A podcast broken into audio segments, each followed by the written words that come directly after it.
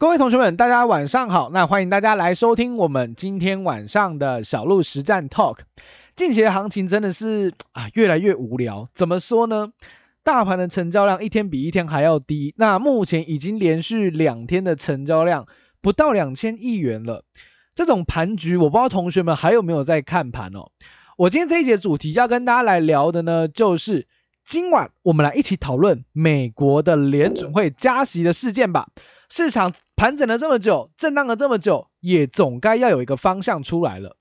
目前的市场其实情绪还是相当的低迷，那线图也看起来非常的糟糕。市场都在屏息聚焦今天晚上，也就是呃，应该说明天的凌晨两点，美国的 FOMC 的利率决议这件事情。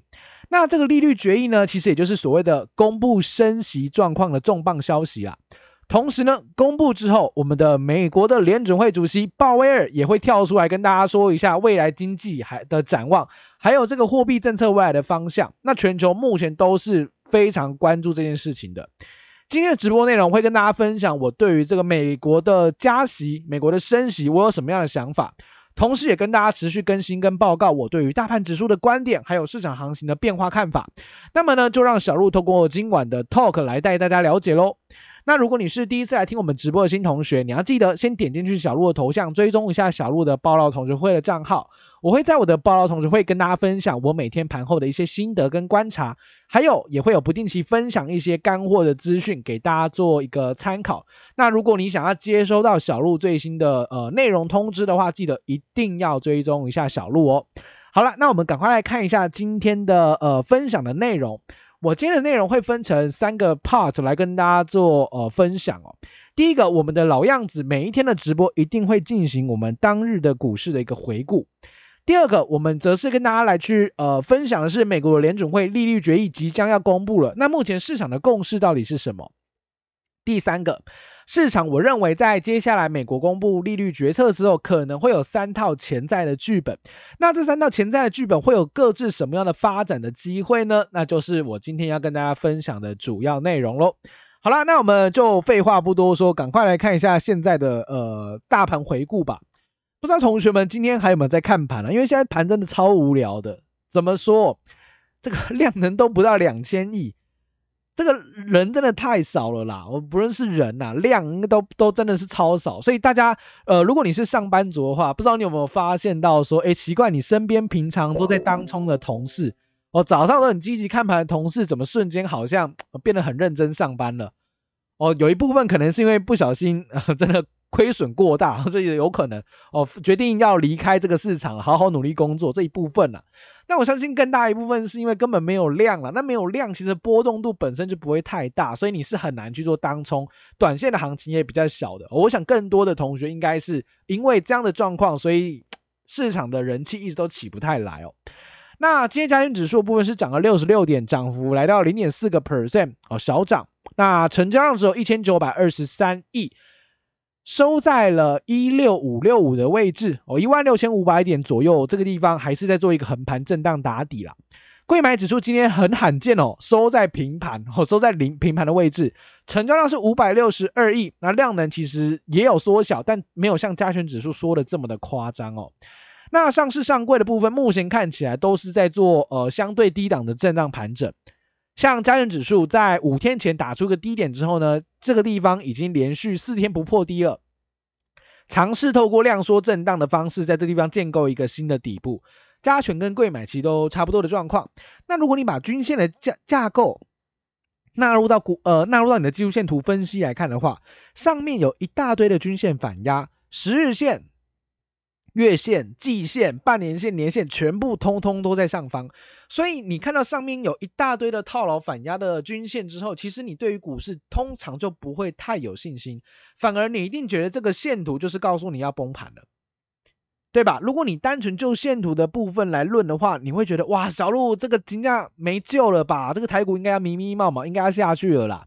哦，这里应该要大翻空，我、哦、应该整个转成空头的方式去做操作。OK，那每个人的想法不太一样哦。那呃，就线图论线图，我认同这个观点哦，因为线图真的是很空啦。哦，线图是真的很空，这个我想没有同学会有太大的疑虑。那只是我一再的提醒同学们，就是没有错，线图很空，但是投资不是只有看技术线图这么的简单呐、很多时候我们还是得把一些总体经济啊，或者是一些呃估值的概念拉进来。举个例子来说，像是台北股市下一万六千五百六十五点，对不对？我们现在的本益比大概是二十三倍。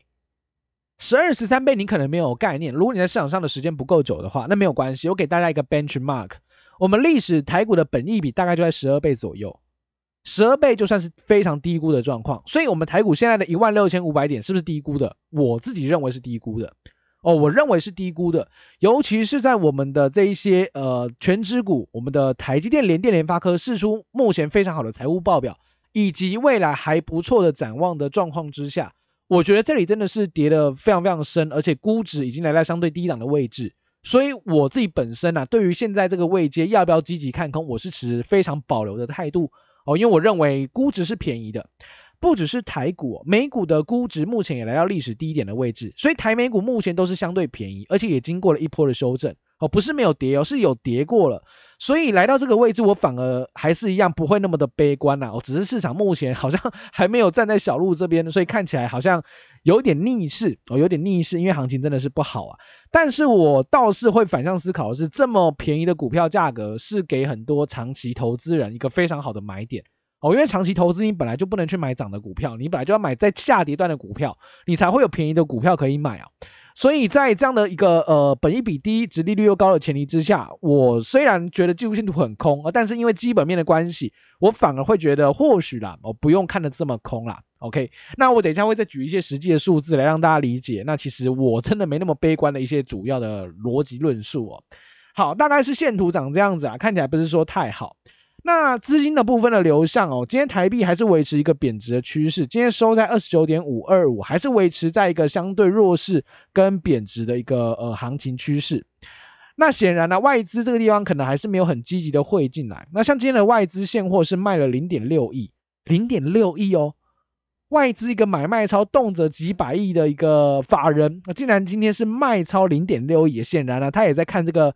FOMC 到底要升息几码？我想他也在关注了。投信的部分今天一样持续买超了九点一一亿元，连续十五天的买超。官股券商也是买超了二点六三亿。那很多同学就会说：哇，这投信真的很勇。对啊，投信真的很勇。这一波他连续买了一千一千一百五十亿左右哦。他目前的状况如何？诶，各位你想想看，现在投信的状况还好吗？头线状况当然不好啊，他一定是满手套牢，他一定满手套牢，对吧？你看他的买卖超的金额，对照一下他买的位阶，那再再再对照一下今天台北股市的位置，你就会发现他满手套啊，他套了很多在一万七千七百点、一万七千五百点以上，对吧？只是他逢低下，他都愿意去加码摊平，那为什么？投信为什么敢在这一波这样一直给你无限的去买？当然了，我必须承认有部分是政府的委外代操，我给投信去做呃护盘的动作，这个是有的。另外一部分，我想投信会积极纳入市场，在里面做操作，有一个很大的部分的原因是，投信也是看估值的。一档个股或者是一个产业估值如果相对偏低，展望又不差的状况下，是真的愿意去进场捡便宜的。我想目前的投信有两大部分的资金是这两个逻辑去做承接，OK，所以投信很愿意买。那八浪库，我们的这个关谷券商当然也是全部套牢了，哦也是套很多啊，因为也是一路沿着嘛，沿路沿着套。那在这样的状况之下，看起来我们的内资好像都被压着打，对不对？内资很辛苦。OK，那我会去看另外一个呃数字，叫做期货选择权呐。外资的期货空单今天减码哦，来到八千八百六十六口，那 Poco Ratio 是零点九，中性小小偏空。那我想一直跟大家传输的概念，或我把这个问题抛给同学们，你要自己去问自己哦。如果你真的要让盘面崩崩盘，你干嘛不加期货空单？如果我是外资，我一定把空单塞到三万口，然后让盘市崩盘，因为这样赚最快。如果是我，我一定这么做。那你要反向思考的是，why 他为什么不这么做？我常常在直播抛这个问题给同学，是因为我希望同学可以有一些独立思考能力。你要去想为什么啊？啊，对啊。那如果你在问为什么的状况之下，你没办法找到一个合理解释的话，那会不会会不会他真的没看这么空？会不会这里估值真的已经偏低了，法人也不愿意去追空？有没有这样的可能？这个就是你可以去反向思考的一个重点，也是我认为这个位阶我没有要积极看空的主要原因哦。好，那今天的强势产业的部分哦，大概是围绕在航运呐、啊，哦，数位相机相关的个股，IC 制造、主机板、IPC 就是工业电脑，还有像笔电、PC 界面卡，诶，小路笔电也能成为强势族群哦。对啊，跌到这个位置来了，跌到这个位阶来了，你就会发现，诶。好像很多的笔电的相关的供应链好像跌不下去，好像在反弹哦，好像有资金慢慢的进来捡便宜喽，尤其殖利率都很高，那么尤其殖利率都很高，所以很多的个股来到这种位置，你再去看空没意思了，我觉得真的是没意思了，因为这种估值你还要看空很奇怪啊，我真的很奇怪。那今天比较弱的产业，诶，我发现一个蛮特别的，我等下讲哦，先讲一个啊，像电信服务哦，还有电器电缆。生技、造纸、面板、消费性的电子跟这个显示器是今天盘面比较弱势的。那我观察到一个蛮重要的重点是什么？电信服务这一块。诶，各位，电信服务之前有一档股票超标，大家知道吗？这档个股你可能不是你做股票操作短线波段的，你可能不会注意到它啦。但是它强到病鬼，二四一二的中华电信，你把中华电信线图打开看，你把名字遮起来，哇，什么大标股？结果是中华电信。OK。那中国电信连续两天大跌啦，我连续两天大跌很还蛮特别的，因为呃电信股一般是市场上所认定的防御型的资产啊，那市场有动荡啊，或者是有不确定性的时候，你是不是会去买中华电信？比较安全嘛，对。所以中华电信走了一个波段上来之后，最近两天的大跌有没有在暗示资金开始往防御性的资产撤出的味道？我觉得这个地方就蛮耐人寻味的，我就是觉得哎，好像有这种状况出现哦。有这种 cash flow 流出来的感觉，中实物好像有点在抛弃防御型的，开始转进一些低估的价值型的股票里面。哦，我我我有观察到这个这个状况了。OK，给大家做参考。好，那大概是我们这个呃今天的一个大盘回顾。那接下来我们来谈今天的主题吧。哦，美国联准会利率即将公布。那公布的时间，我刚刚其实有提醒过大家，就是明天的，也就是今天的晚上，明天的清晨两点钟。然后大家在睡觉，我没记错，应该两点呐，我应该是两点钟没错。好，那要公布了这一个呃利率决议，也就是宣告到底要升息几码。那在最近这一季，或者是你说从今年一月份到现在，我想市场上都是受到像是高通货膨胀。升息的预期、缩表的预期等等，持续的围绕整个盘市，让盘市充满着这种惴惴不安的气息，跟大家都比较恐慌的情绪。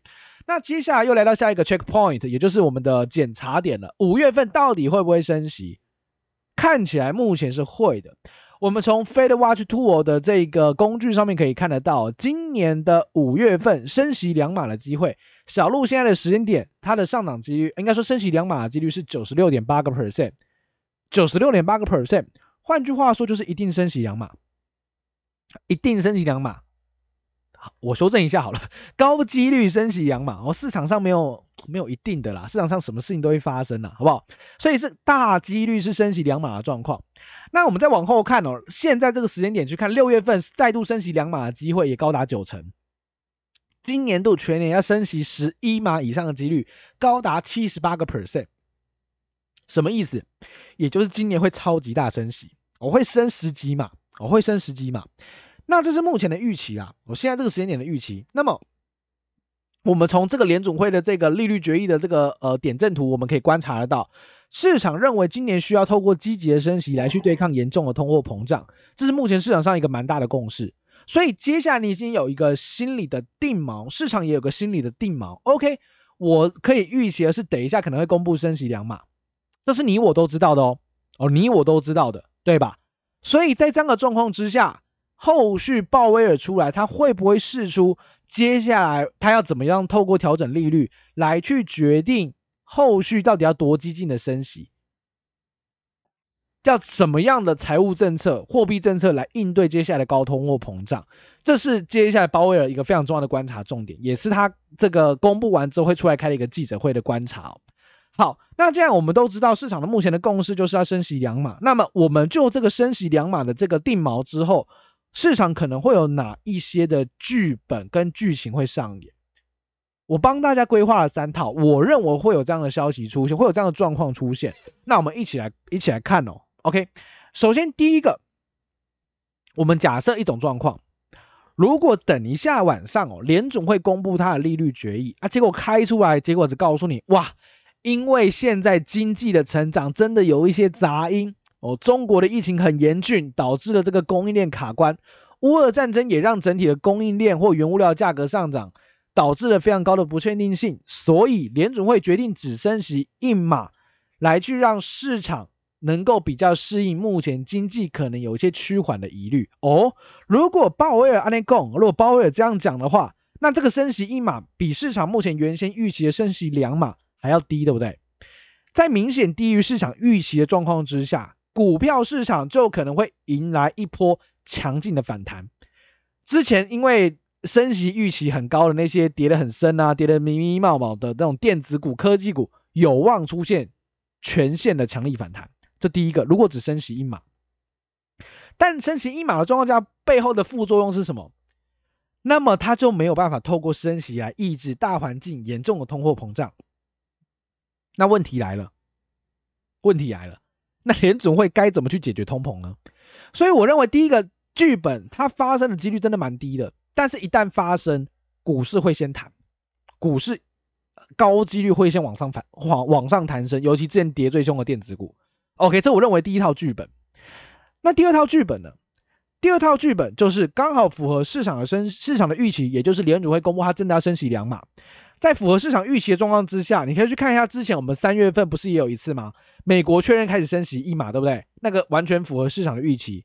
只要符合市场预期，市场的解读通常都会将它视为利空出尽哦，因为大家都知道升息两码嘛，那真的公布两码了，OK，这件事情尘埃落定，那让台股有可能也跟着美股，因为利空出尽，迎来一波反弹的行情，哦，迎来一波反弹的行情，这也是非常有可能的。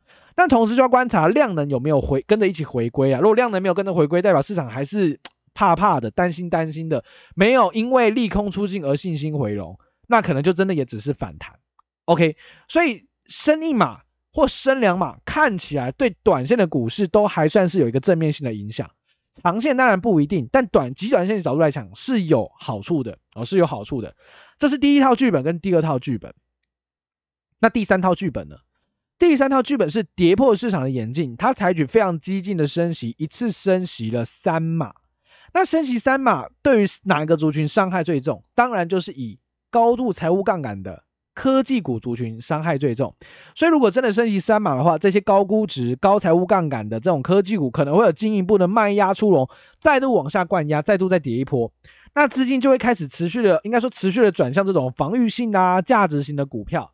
所以到时候如果真的升级三码的话，美国的科技股又会再度往下压抑。